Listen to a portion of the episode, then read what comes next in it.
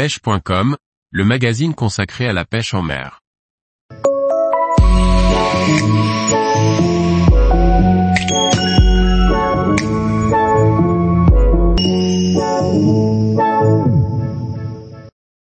Mieux connaître les différentes proies des truites, les poissons. Par Morgane Calu. La truite est opportuniste et se nourrit de nombreuses proies. Force est de constater que de nombreux pêcheurs connaissent mieux les leurs que les habitants des cours d'eau. Découvrons les poissons qui sont au menu de Dame Fario. Pour la prédatrice qu'est la truite, les petits poissons qui peuplent les cours d'eau sont de vraies friandises riches en protéines.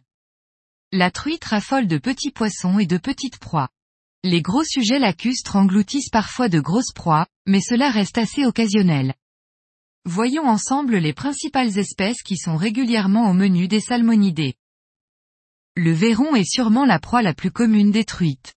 On les trouve quasiment partout, pourvu que l'eau soit fraîche. Ce petit cyprinidé affectionne les eaux fraîches des cours d'eau de montagne et des lacs d'altitude. Il évolue souvent en banc proche des berges. C'est un petit poisson qui atteint les 10 cm maximum. Il est brun doré sur le dos et argenté brillant sur les flancs, avec de jolies marbrures et une ligne dorée marquée le long de la ligne latérale. Il est bien entendu la base de nombreux coloris ou formes de leurres destinées aux truites. Les truites ciblent particulièrement les verrons lorsque ceux-ci sont en phase de reproduction, fin mai à fin juin suivant les régions. Période durant laquelle ils se regroupent en très forte densité et sont distraits par la fraie. Les mâles arborent d'ailleurs de belles couleurs vives et contrastées, rouge-orange, noir et reflet vert, durant cette période. Le goujon est l'autre mets de choix de la truite. Il est moins présent que le verron, car plus exigeant sur l'oxygénation et la qualité de l'eau. Poisson fouilleur, on retrouve ce petit cyprinidé dans les rivières, rarement dans les lacs. Il évolue quasiment en permanence proche du fond, en plus ou moins grand banc. Il peut atteindre les 15 cm de long. Il est argenté à cuivré, les écailles sont relativement grandes et dessinées avec des petites taches acier ou bleutées sur les flancs. Poisson souvent méconnu, car très discret, le chabot est pourtant plus présent qu'on ne le pense. Ce petit poisson de la famille des gobies, Gobi IDE accent aigu, vit de façon solitaire, collé au fond. Il vit dans les rivières et partage les mêmes cours d'eau que les salmonidés. Il est de couleur brune et les truites adorent les chercher entre les galets et les pierres. Pour certaines truites, comme les marmorata en Italie, le chabot est l'une des meilleures imitations. Tout comme le chabot, la blénie fluviatile est très discrète. Elle adore les fonds de galets des rivières où elle peut se réfugier. C'est une proie méconnue dont les grosses truites raffolent.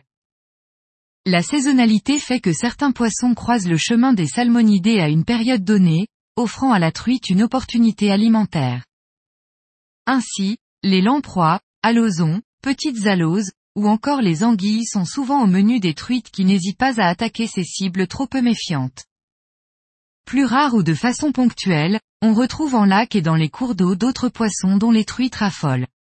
C'est le cas de la loche.